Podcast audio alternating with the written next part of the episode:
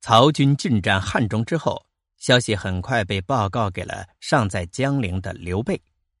刘备又急又怕，因为他深知失去汉中，就等于拆掉了益州的北大门。益州在北面已经无屏障可言了，随时都有可能遭到曹操的攻击。为了对付曹操，刘备立马改变态度，和孙权进行了和谈。协商下来，双方以湘水为界，对荆州按东西进行平分，即从江夏向南归孙权，从南郡向南归刘备，史称湘水划界。和平协议的达成，标志着孙刘再一次结合在了一起，形成了联盟。之后，刘备立即返回益州，而孙权。也趁曹操在汉中尚未返回，重新将战略进攻的方向转向淮南。公元二一五年九月，孙权率兵十万包围了合肥，十万吴军相当于曹操出征汉中的兵力，也超过了孙权历次在淮南的用兵数量，也足见其攻取合肥之决心。这一幕，曹操在三月巢湖的时候就已经预见到了，而且早就有了出奇制胜的复谋。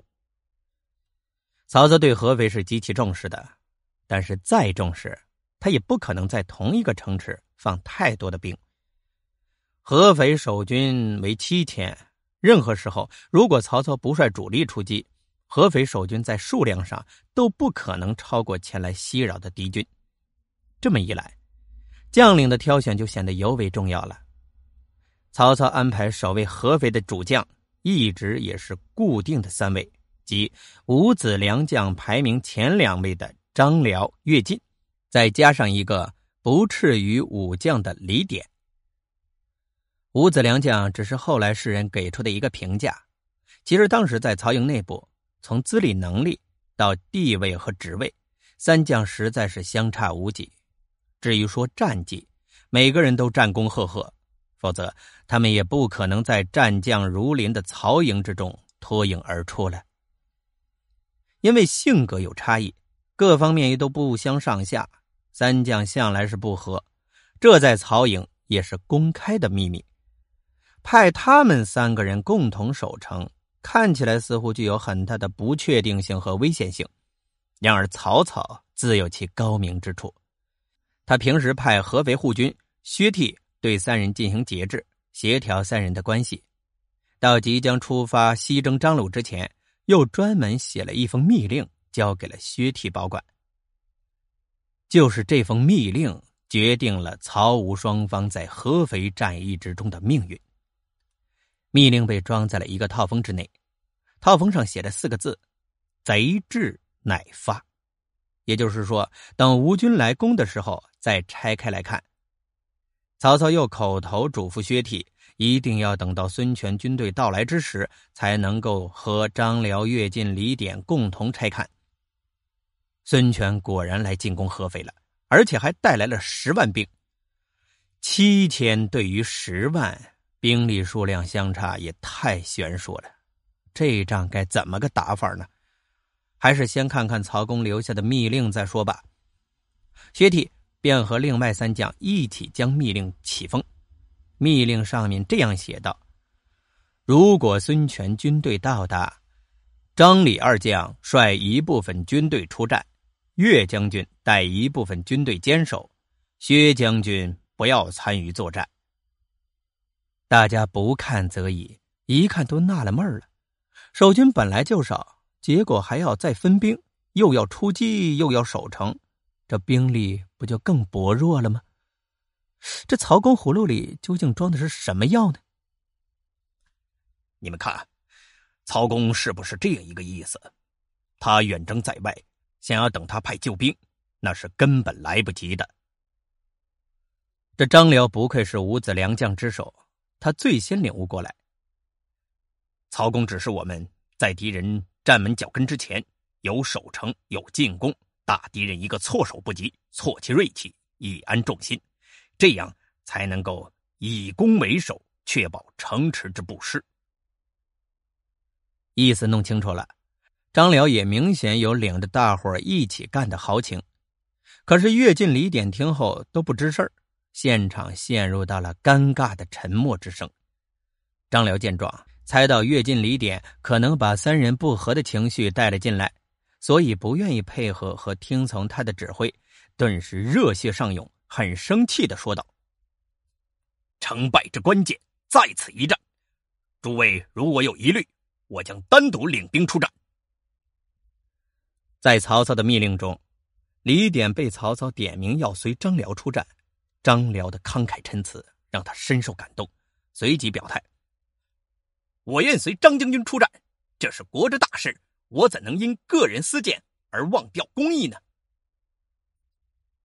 犹如锦囊一般的密令，虽然只是寥寥数语，却充分显示出了曹操识人用人的眼光，以及搭配使用、整合长短的功夫技巧。张辽自从跟随曹操以后，屡建奇功，尤其是在北征乌桓之役中，更是一战定乾坤。从那个时候起，曹操就已经看出张辽是一个敢于力挽狂澜、奋勇一搏之人。但凡别人办不到、不敢办的事情，皆可付之于张辽。曹操在密令中将张辽排在最前面出战，就是希望他在关键时刻能够置个人得失于度外。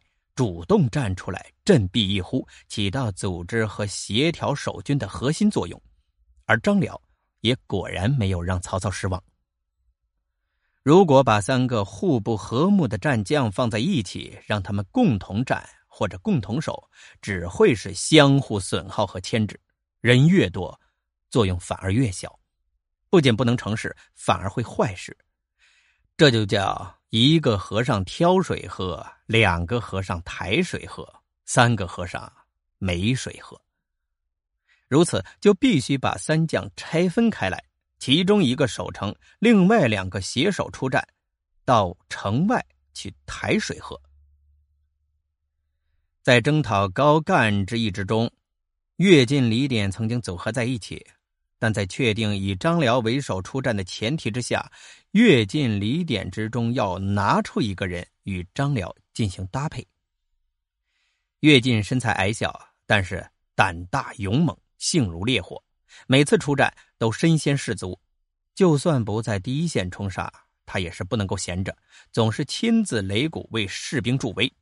仗打不完，他就手不停。曹操为此给跃进封了一个雅号。名为折冲将军。折冲者就是连敌人的战车都可以逼退的。如果说岳进是一员猛将、勇将，李典则是一个智将、儒将。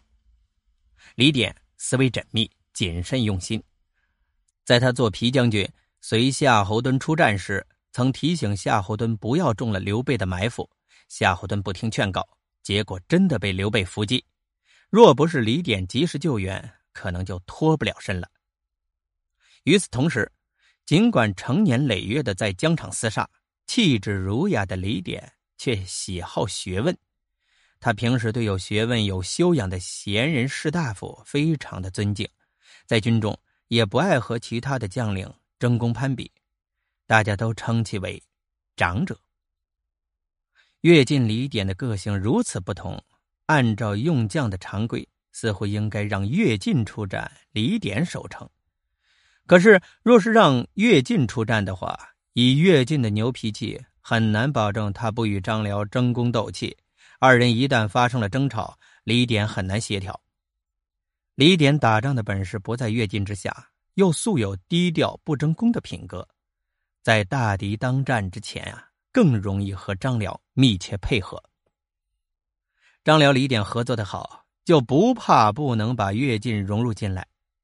对于乐进，曹操最希望看到的应该是他在看到密令之后，即便明知出战要受张辽指挥，也以大局为重，与李典争着出战。事实是，乐进并没有理解曹操的真实意图，动人场面并没有如期的出现，他选择了避开张辽。老老实实的遵令守城，但这已经很不错了。至少他可以独负其任，不与张辽、李典发生摩擦和冲突了。